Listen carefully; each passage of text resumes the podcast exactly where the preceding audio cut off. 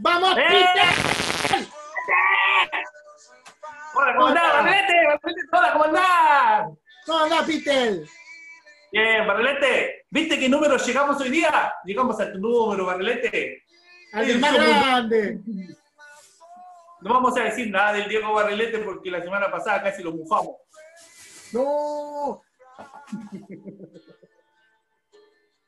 Después, después vamos a conversar de lo que el otro día vamos a conversar del Diego y de lo que No, nosotros. no, lo mufemos más, loco. y- no, no, no lo mufemos más porque parece que lo mufamos.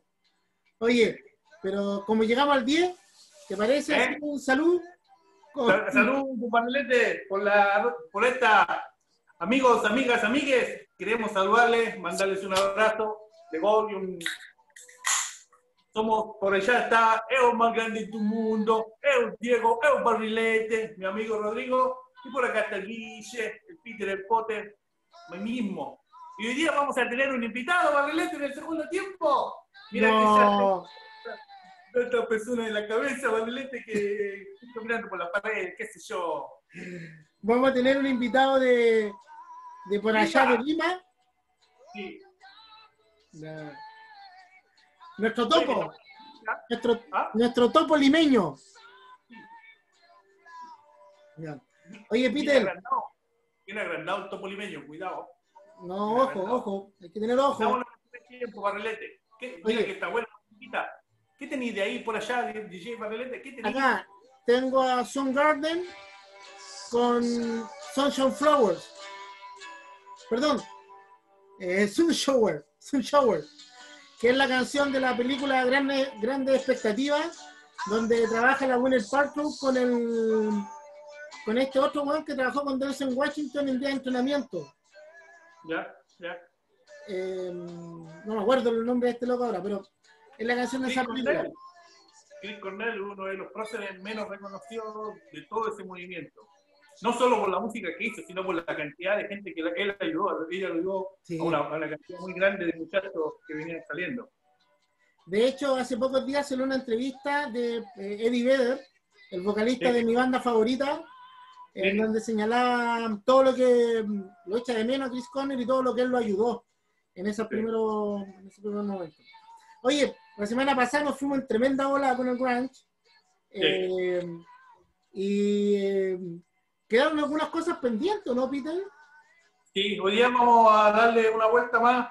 Si bien la semana pasada hicimos una cuestión más general y para contextualizar y detallar el- la historia y nuestras memorias con el grunge, hoy día vamos a hacerlo un poquito más, quizás también vamos a terminar el ciclo en la historia, pero vamos a hacerlo más personal. Cómo nos toca a nosotros, cómo lo entendimos nosotros, y quizás hay alguna cancioncita por ahí que tenemos alguna historia, ¿viste? Entrando al área chica y qué sé yo, loco. No. Había, había una canción de Pearl Jam, compadre, ¿te acordáis? Que siempre la tocaban al final de los... Y uno como era cabro chico, era medio ignorante, lo único que pensaba era entrar al área chica, loco. Y como dirían los tenistas, en ir a la malla. en ir a la red. Ir a la red y pegarle de volea. sí.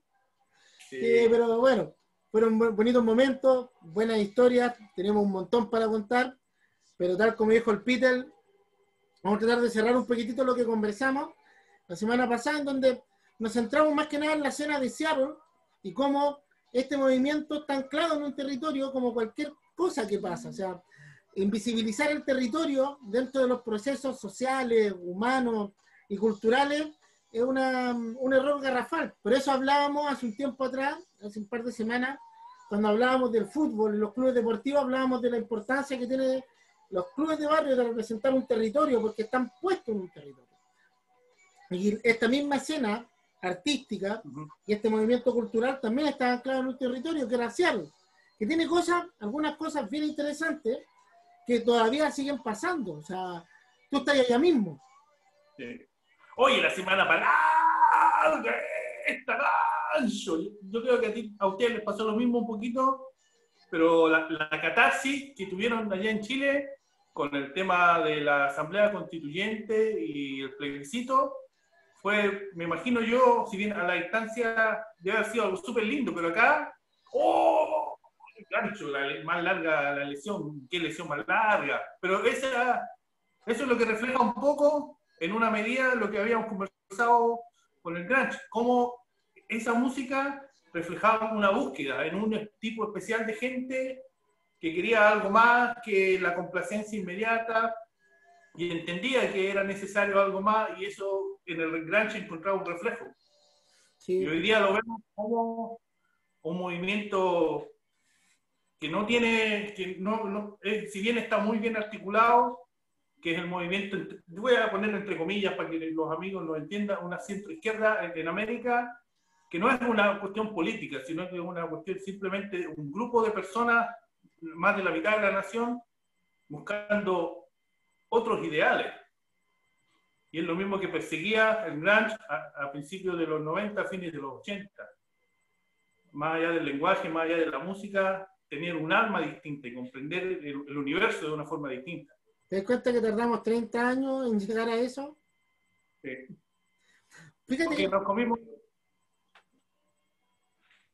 ¿Usted? No, nos comimos. Tú no, hace varias semanas atrás hablamos del winner, por loco, y cómo en un principio que pensamos que lo mejor y lo más provechoso era ser el mejor y ser competitivo. Y al mismo tiempo pensábamos que ser el mejor y ser competitivo no nos dimos cuenta que dentro de eso había un egoísmo tremendo.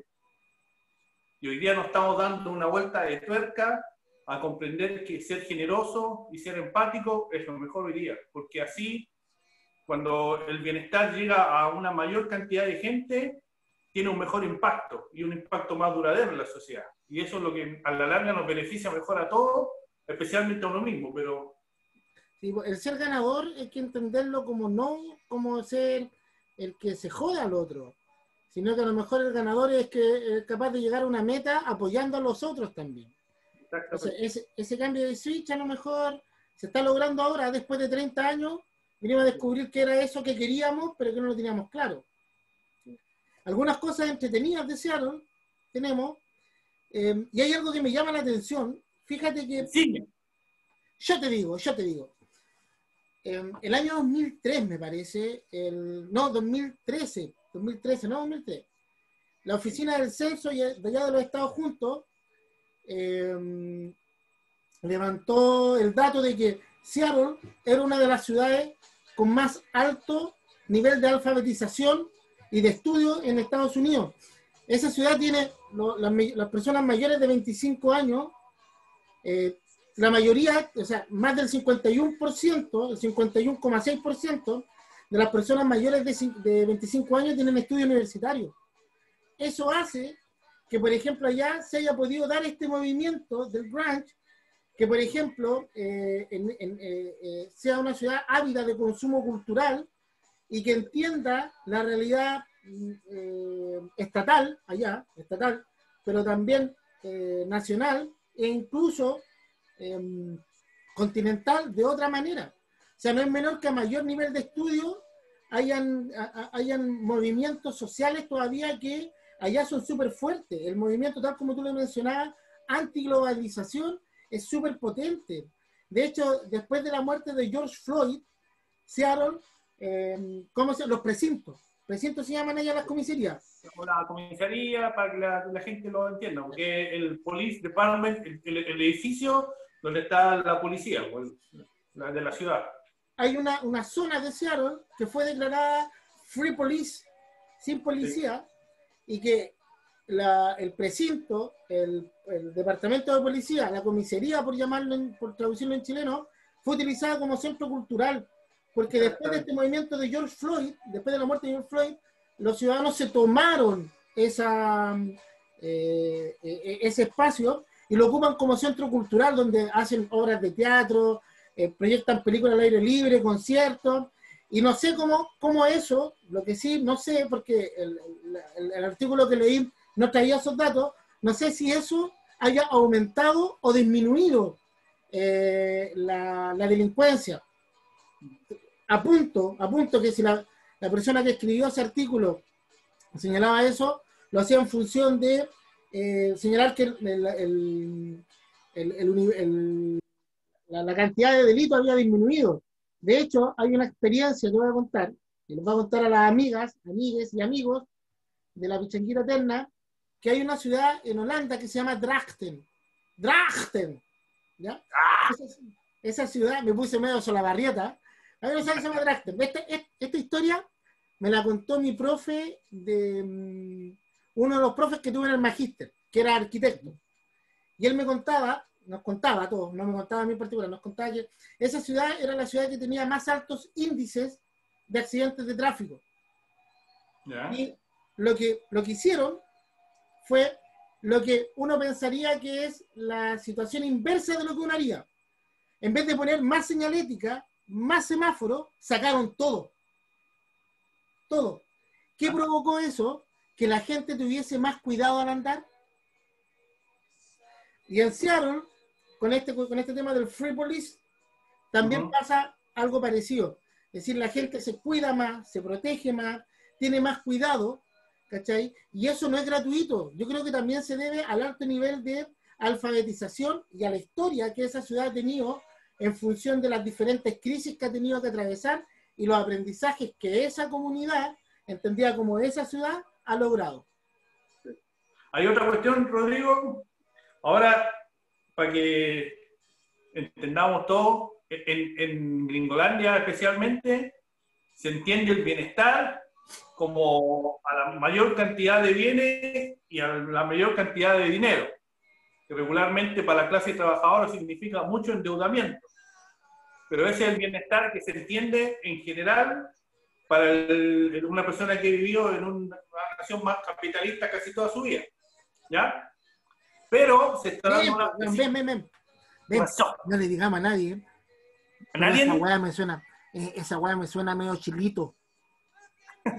bueno, eh, es que somos, fuimos un experimento de, de y, nos, y nos usaron para probar cómo venía la mano, pero se está dando una vuelta de tuerca un nuevo estado de bienestar que se produce a través de un bienestar más, más general, si se quiere decir, más generoso, más empático. Y prueba de ello, por ejemplo, es que en Seattle hay muchas nuevas grandes empresas. Y tú lo dijiste la otra vez y lo complementamos. Y eso ha traído como consecuencia que un nivel importante de la gente subió su nivel de vida, pero también subió el costo de vida en Seattle. Y resulta que hoy en día hay, por ejemplo, profesores de enseñanza media o de enseñanza básica que tienen que ir al welfare, que es la ayuda del gobierno para gente que tiene bajos ingresos, por el costo de vida de Seattle. Entonces, hoy en día, el estado de Washington y la ciudad de Seattle en particular están buscando darle una vuelta a eso, como si bien subió el nivel de vida para muchos, eso subió el coste de vida para otros, que no tienen ese nivel de vida y buscar complementar y que toda la comunidad crezca más o menos, más o menos a un mismo nivel, ¿me entiendes? Que no se vuelva a producir la desigualdad. Fíjate que eso sería bien hay Una hay una conciencia en la ciudad de que si bien todos quieren el bienestar, cuando el bienestar se produce solo para un grupo pequeño, a la larga eso va a producir desigualdad y esa desigualdad a la larga va a producir eh, un malestar social. Fíjate que eso sería bien interesante si se pudiera implementar en algunas ciudades de Chile, como las ciudades mineras, en donde, claro, quienes viven de la industria de, la explotación de materias primas tienen cierto nivel de vida, pero no todos los habitantes tienen ese, mm, eh, e, esa certeza o ese, o ese nivel de ganancia eh, económico. Entonces sería bien bueno que se pudiera hacer acá también, bueno, porque realmente es eh, bien eh, importante lo que tú dices, o sea, buscar la forma, no sé, congelar los precios, congelar. Hay, hay, hay una ley allá en los Estados Juntos que es de arriendo, que no, tú no podés subir em, el, arriendo. Ah, claro. Hay, hay, lugares que esto es una cuestión que a los capitalistas de, de les harta, pero Gringolandia es uno de los países que tiene más regulación muchas veces a beneficio de la gente que tiene ingresos bajos. Tiene, regula y facilita en, en algunas ciudades que pueden hacerlo eh, casas para gente con bajos ingresos, que es el Housing Department. el departamento de vivienda. El departamento de vivienda en Gringolandia no, es, no, no está encargado, como en Chile, por ejemplo, de controlar la construcción de casas en general, sino que el departamento de vivienda de Gringolandia busca esos nichos donde la gente tiene menos ingresos y busca posibilidades de que puedan tener un hogar. Entonces, no sé, a mí eso que está pasando en Seattle, que empezamos con la música, pero esta música es el alma de una transformación que está viviendo y que constantemente ha estado viviendo ese rincón de Gringolandia, que es muy parecido, no sé, me imagino yo, en mi ignorancia, a lo que pasa en Alemania, por ejemplo, a lo que pasa en Holanda, que son naciones que han logrado un bienestar, pero entienden que para que ese bienestar sea más duradero, debe ser más justo, más equilibrado, más generoso para todos. Fíjate que cuando tú mencionabas, cuando tú estabas hablando de Seattle y esta mirada más del bienestar colectivo, ¿Eh? me acordé mucho de la historia de Valparaíso, que también eh, no es tan solo por, por, por, nuestra crianza acá en el puerto, sino que gracias a, a, los excelentes profesores y profesoras que he tenido a lo largo de mi vida. Mm. Eh, y, uno de ellos me enseña, nos enseñaba en algún momento que Valparaíso como ciudad se desarrolla desde su fundación hasta 1906, se, se, desarrolla como un polo de crecimiento a nivel nacional, como una de las ciudades más, o como la ciudad más importante del país, por la colaboración de privados, pero no el privado flight, sino que el privado buscaba ciertas condiciones eh, particulares para su bienestar pero que ese bienestar fuera compartido.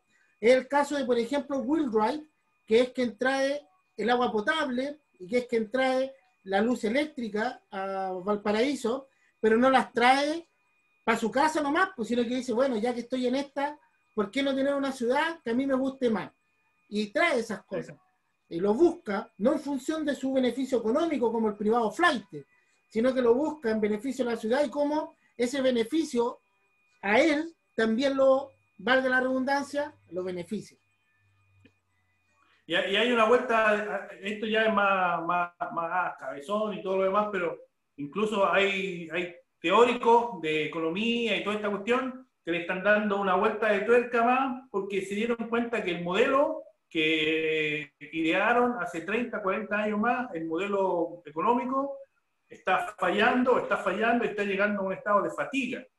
Entonces hay una vuelta de tuerca que muchos e-, e-, economistas le están dando y es que eh, produzcamos este estado de bienestar, pero encontremos herramientas en que en la medida que el, rico gane más plata, buscar una forma auténtica y efectiva de que toda la comunidad se vea beneficiada de ese, ese nivel de vida. Por ejemplo, está el caso de, como tú nombraste a este Montisauro de Valparaíso, Acá en Gringolandia se, se recuerda mucho lo que hizo Henry Ford cuando empezó la compañía de automóviles Ford.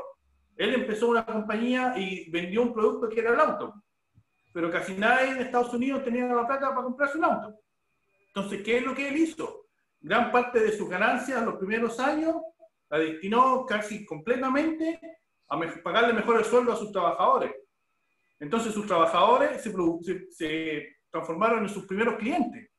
Y así produjo un evento, una, una, una cuestión, un círculo virtuoso que generó la primera gran boom económico de Estados Unidos. Sí, es un poco lo que, lo que, a ver, acabo de ver un, de hecho, cuando te conectaste yo estaba, estaba a punto de escribir una ordinariedad por Facebook, menos mal que me cortaste, porque la OCDE apareció diciendo... Eh, que veía con, con incredulidad el segundo 10%, ya que el retiro, el retiro del segundo 10%, ya que eso iba a provocar que las pensiones bajaran. O sea, la gente de la OCDE, compadre, yo, tú, somos, no, no, tenemos ningún estudio en economía, ¿ya? Pero lo poco que sabemos, ese ramo de economía que tuve en primer año de universidad, si algo me enseñó, es que al haber eh, una inyección de capital nueva, la economía se reactiva. Y de hecho pasó con el primer 10%. Y ahora que ya estamos saliendo de ciertas fases, va a permitir que la economía se vuelva a reactivar. y si las pensiones son bajas, no es producto que sacaste 20% de tu, de tu capital, es producto de que el sistema está mal construido y que el sistema es un sistema que es injusto para todos, ni siquiera para algunos, para todos. Pero ya, nos fuimos para otro lado. Volviendo. No, pero, hay, hay, otra cuestión, hay, hay, un cálculo que se hace con la edad de cada uno de las personas que están en un sistema de pensión. Y, por, y ese cálculo se hace más o menos hasta los 99 años.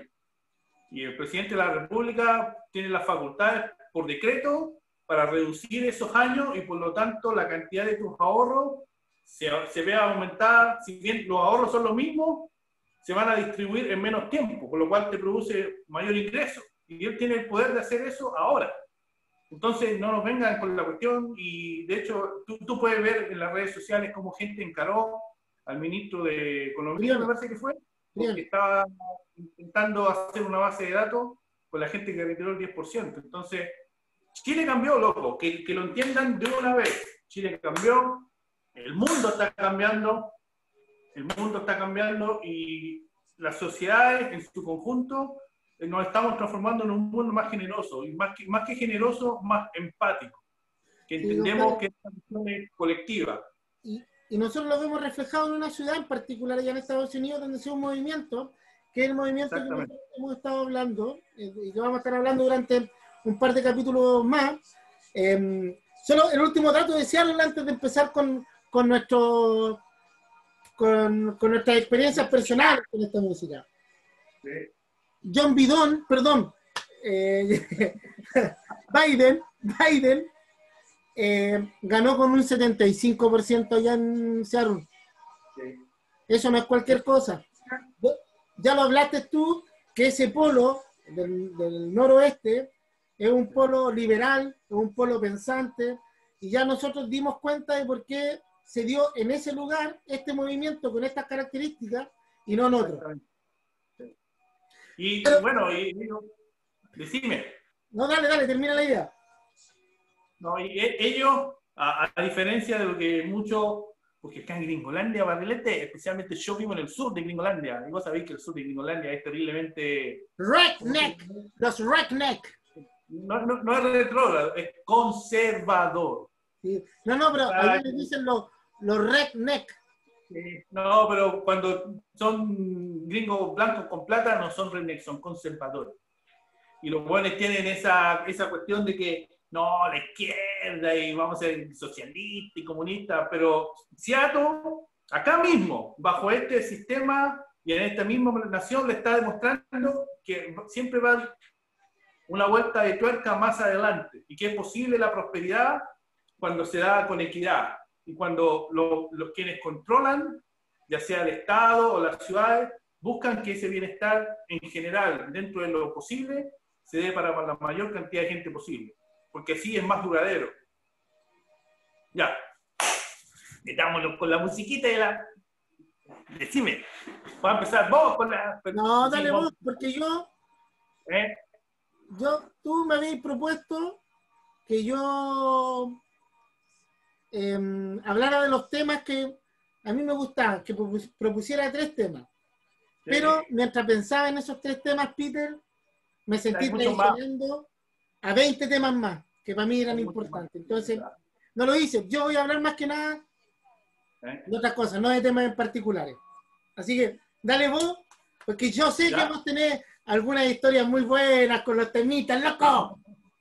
No, yo tengo tres nomás porque, bueno, son, son tantos, pero a mí, por ejemplo, el, obviamente esto uno lo empezó a entender ya pasados los años de adolescencia, cuando ya teníamos veintitantos, porque a los 15, 14, 13, uno se queda con la melodía, uno se queda con, con el, el, look, e, esa onda, claro, el pelo largo y la chaqueta media ruda, ¿cachai? Que no estoy ni ahí, soy como soy, si no te gusta, mala suerte. Uno se queda con eso, por loco. Pero más adelante uno pudo la, tuvo la posibilidad de entender y la primera canción que yo escuché cuando tenía 11, 12 años fue de los Canting Crowns y lo conversamos la otra vez, que si bien no es completamente, esta una banda no es completamente grunge o no es dentro de ese movimiento, tiene una canción que a mí me hizo por primera vez entender y tratar de eso que tiene al grunge de mostrarte auténticamente y de comprender, intentar comprender quién eres en este universo y por qué estás haciendo lo que haces. Y era Mr. Jones, por lo y, y ahora esta última semana, cuando estábamos conversando de hacer este especial, yo me puse a mirar quién era este Mr. Jones y me, me, encontré con Bob Dylan. Sí, nos contaste la semana pasada. Sí, y me acordé, viendo a Bob Dylan, me acordé de Víctor Jara. Y cómo, si bien musicalmente no tienen relación, en el alma del movimiento son exactamente lo mismo. Son tan importantes para nuestro pueblo. Y bueno, eh, esa es la primera que yo tengo, que me produce... ¿te, puedo, ¿Te voy a hacer un alcance? Habían tanta interpretación en algún momento de Mr. Jones. ¿De a quién se refería a Mr. Jones? Algunos hablaban de que era su vecino, otros incluso llegaron a decir que se refería a su pene. Pero claro, tenía otra cuestión. Y mira, me dais pie para conversar de algo. ¿Ya? Qué pequeño. Mira, yo las letras del Grant, ¿sabes? El año pasado, en, el instituto donde, donde hacía clase, me mm. recuerdo que me tocaba hacer el ramo de comunicación efectiva. Y algo que hacía yo era ponerles un tema en particular em, de, de, esta época del grunge y les ponía ese tema y les decía, con, su traducción literal, y les decía, bueno, ¿de qué está hablando el autor? Y después yo les contaba de qué realmente estaba hablando. Entonces, lo mágico de eso era que las interpretaciones que uno puede llegar a hacer son tan diversas, pero el mensaje que te intentaban entregar era ese, que tú interpretaras de acuerdo a lo que tú querías o a lo que tú pensabas. Te entregaban la obra de arte y tú interprétala. No como estos guanes presuntuosos que lo que buscan es, no, es que yo no quise decir eso porque no está orientado a lo que yo quería. No, sí, eh, y de hecho tú puedes, con una misma canción, un mismo individuo, encontrarle distintos valores o distintos decibeles a la misma interpretación con el paso del tiempo. Y así me pasa primero, esa fue la primera que a mí me tocó mucho, yo hoy día tuve la oportunidad de ver y, escuchar la canción de la balada de un hombre delgado, de Ballad of the Thin Man, que es donde Bob Dylan eh, habla por primera vez de Mr. Jones. Y básicamente él está hablando con un espejo, está hablando de sí mismo.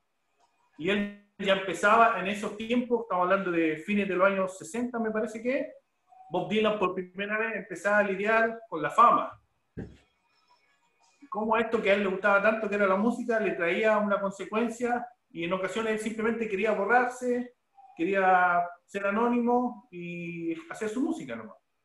Esa era más o menos la historia detrás de Mr. Jones. Y, estos cabros de los Canting Crows tenían una historia similar. Estaban buscando en la música, querían ser famosos, pero no querían ser famosos por ser famosos, sino que querían ser famosos porque querían que la gente creyera en ellos y querían que la gente los amara para así aliviar la sensación de soledad que a veces tenían. Así de simple. Contame tu segundo tema y yo te aporto. El segundo es, cuando uno ya empieza a crecer y para, en mi caso por lo menos yo soy el hijo menor y yo llegué y crecí en un momento en que las finanzas para mi tata, para mi palpa, era más difícil. Mira que cuando nacieron mis dos hermanos mayores, mi papá y mi mamá ellos vivían en Santiago y, estaban un poco mejor. Pero cuando yo nací y crecí, desgraciadamente estaba don Augusto. No, vengáis. Lo que pasa es que vos comíais como chancho, vos, weón, por eso, weón, hiciste cagar los bolsillos a tus papi. Ya dale. No, y también mi, mi, viejo estaba, estaba en el pez y toda esa cuestión de los 80. Y entonces yo, la segunda canción que a mí me tocó y que la volví a escuchar en este contexto fue Alive de Pearl Jam. Y como el niño, yo sé, loco, vos me, vos me introdujiste, vos fuiste mi maestro a este universo. Your master. Sí, yo, e, este universo yo lo empecé a, a observar y después a comprender contigo, especialmente. Y Alay cuenta la historia de ese niño inseguro, que crece en la vida y un día la mamá le dice que, el hombre que tú crees que era tu papá no es tu papá. y él se empieza a cuestionar si era justo que él estuviera vivo, si la vida que él estaba viviendo, valga la redundancia, era tan valiosa como la vida de su padre, que ya no estaba con él. Y un montón de cuestionamientos de un muchacho que está creciendo, y esa es la segunda canción que a mí me, tocó Y además la música, la melodía musicalmente muy buena, me encanta. Yo te voy un par de historias de eso, que aquí con esto puedo hablar con más propiedad. Primero, ¿tú sabéis que la letra y la, ¿Eh? música se hicieron por separado?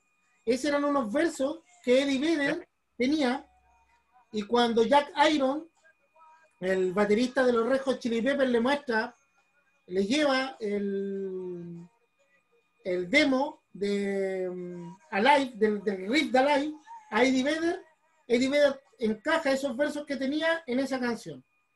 Mm. Y se demoraron como 10 minutos en hacerla entre Stone Gossard, que es el primer guitarrista de Pearl Jam, porque después se, une Mac McRady eh, y Eddie Vedder.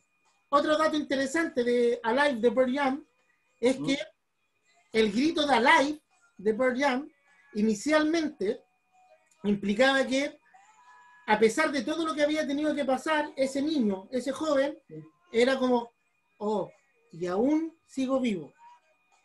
Conforme ellos fueron tocando en los escenarios y empezaron a escuchar eh, esa, la interpretación que hacían sus fans de la canción, dejó de ser, ah, aún sigo vivo, es, aún sigo vivo.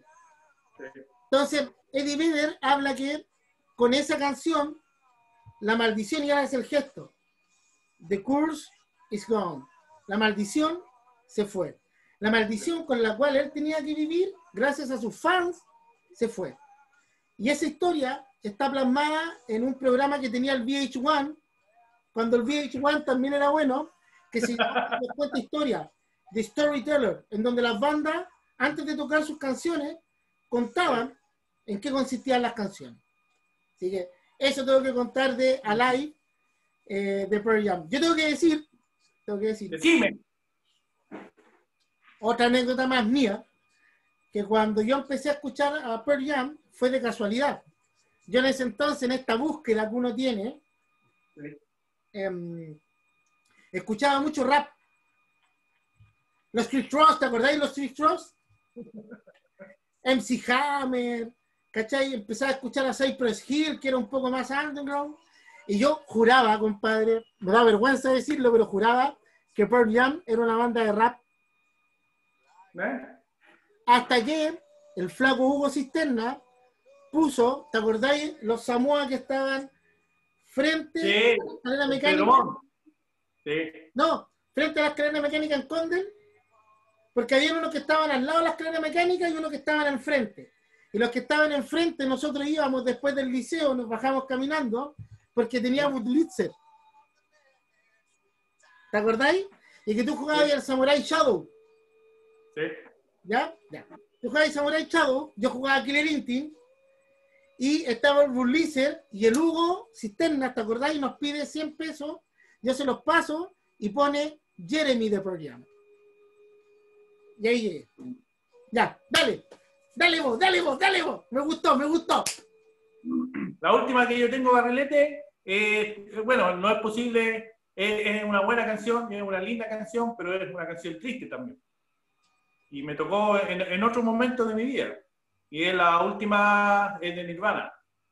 Y yo la escuché, escuché cuando salió en, el disco, en el Nevermind del 92, que es Come As You Are hay un montón de canciones de Nirvana que son muy buenas, hay un montón de canciones de Pearl Jam que son muy buenas, pero y hay varias historias que a veces a uno lo han tocado, pero esta, yo me acuerdo, yo la escuché y la tenía como ahí detrás de la cabeza, pero me acuerdo cuando mi viejo falleció, me acuerdo cuando mi abuelita falleció a meses de separación en 2001, esta canción yo la, la volví a escuchar y me pegó de nuevo. ¿Sabéis por qué? Porque yo pude ver por primera vez que Kurt Cobain estaba hablando con la muerte, por que él reconocía que había una parte de él que ya no tenía la gana de vivir, no, no, no así literalmente, sino que dentro del proceso de comunicación que él tenía, una parte de él le decía, aléjate de mí, no quiero conversar contigo, pero había otra parte de él que la daba la bienvenida y que tenía, le daba una acogida. Y bueno, él desgraciadamente, años después vimos que tomó esa decisión de dejarnos en el 94. Y yo me acuerdo escuchando esa canción y yo me acuerdo sintiendo esa cuestión, no, no sé cómo explicarlo, quizás algún día cuando hemos perdido a alguien muy, tan, muy, muy grande y te deja un hoyo en la guata, un hoyo en el corazón y se te acaban las ganas de vivir. No sé si me puedo explicar. Quizás alguien que ha sentido eso puede, pero por un momento es más allá del luto, no es, hay, hay, una cuestión cuando alguien se va que se produce un luto, uno tiene cierto grado de tristeza y de melancolía, pero a mí me pasó por varios meses que se me fueron las ganas de vivir, que no tenía el deseo de respirar, que no tenía el deseo de estar con gente. Y yo me acuerdo, habían veces que tú venías para mi casa y yo no te quería abrir la puerta ni a ti ni a nadie, porque realmente quería estar solo. Y te tenía que sacar a patar en el culo, weón. y yo sé que tú estabas ahí siempre, Marlete, pero hubo un momento que yo, me acuerdo, yo eché a, sin querer a gente de mi vida, le produje dolor y yo puedo familiarizarme con esas sensaciones que está quizás teniendo Kurt Cobain cuando él escribió esa canción. Te voy a cambiar un poco el, el switch, porque te pusiste muy melancólico. Ya. No, es, es, es, decime. Come as you are, podríamos decir que por otro lado, ¿Eh? es la frase que describe mejor el grunge. Ven como tú eres. Ven como tú eres. Come as you are, as you, Ven como tú eres, ven como tú quieras ser. Ven que te voy a aceptar igual. Esa aceptación, ese respeto por la diferencia, es un poco la invitación que también nos hacía el Grunge Guatón. No es tan solo esa mirada tan cruda. Eh, dale una vuelta a eso. Démosle una vuelta a eso. Otra cosa más. Eh, y esto es un poco más serio. Em, y lo voy a abordar de manera rápida. Kurt Cobain es el ejemplo claro de malos diagnósticos en el ámbito educativo, en el ámbito social y en el ámbito médico. Es un mal diagnóstico porque él hubiese podido tener una vida mucho más extensa. A lo mejor no sería la leyenda que es si hubiese sido mejor diagnosticado y mejor tratado, pero yo prefiero no haber tenido esa leyenda, haber tenido un ser vivo, vivo. Por supuesto, sí. Pero eso, Kurt Cobain es la historia de alguien que fue maltratado y mal diagnosticado por un montón de profesionales y que trataron de encapsularlo y decir que el error estaba en él y no en el sistema que lo intentaba mal acoger. Exactamente. Y ahí vemos una vez más el choque cultural de los dos mundos de los cuales hemos estado tratando de hablar acá en estos últimos dos capítulos, pues el mundo del gana, gana plata como sea y el mundo del ser generoso, ser compasivo, ser un poco empático. Y desgraciadamente, bueno, él sufrió las consecuencias de ese choque de dos mundos, en su propio alma, y no la pudo terminar de comprender jamás. Oye, vamos a seguir con el grunge, nosotros, nos quedan un par de capítulos más, pero vamos a hacer una pequeña suspensión de temas grunge hasta un par de semanas más, porque la próxima semana se nos viene la roja, la roja Entonces, segundo tiempo, vamos a hablar de la nómina de rueda. Vamos a intentar ponernos en la cabeza de don Reinaldo. ¿Te parece? Oh, cómo creemos que él va a parar el equipo, no como nosotros lo pararíamos, ni los jugadores que nosotros pondríamos, sino que como lo que creemos que él va a hacer. Eh, yo voy a plantear cuáles son los tres jugadores que hay que tener ojo de la selección chilena, a los que hay que hacerle seguimiento. Y eh, vamos a tener un invitado de Perú. Sí, sí. Y el invitado de Perú nos va a decir, nuestro topo de Perú, a qué jugadores hay que tenerle atención allá en Perú. Y por último, el Peter y yo vamos a decir quién creemos que la va a romper. Así que nosotros nos vamos a cambiar la polerita como siempre. Vamos a cambiarle el agua a las aceitunas también, como siempre, para volver. Y eh, el segundo tiempo. Así que. Decime, decime. ¿Vos vas a tener musiquita para los momentos de la roja línea querida?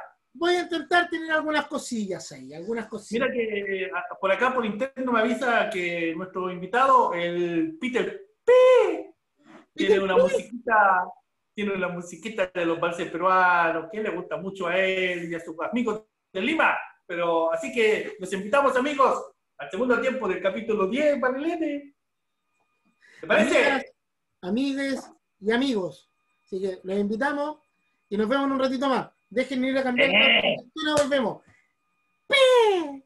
¡Pi!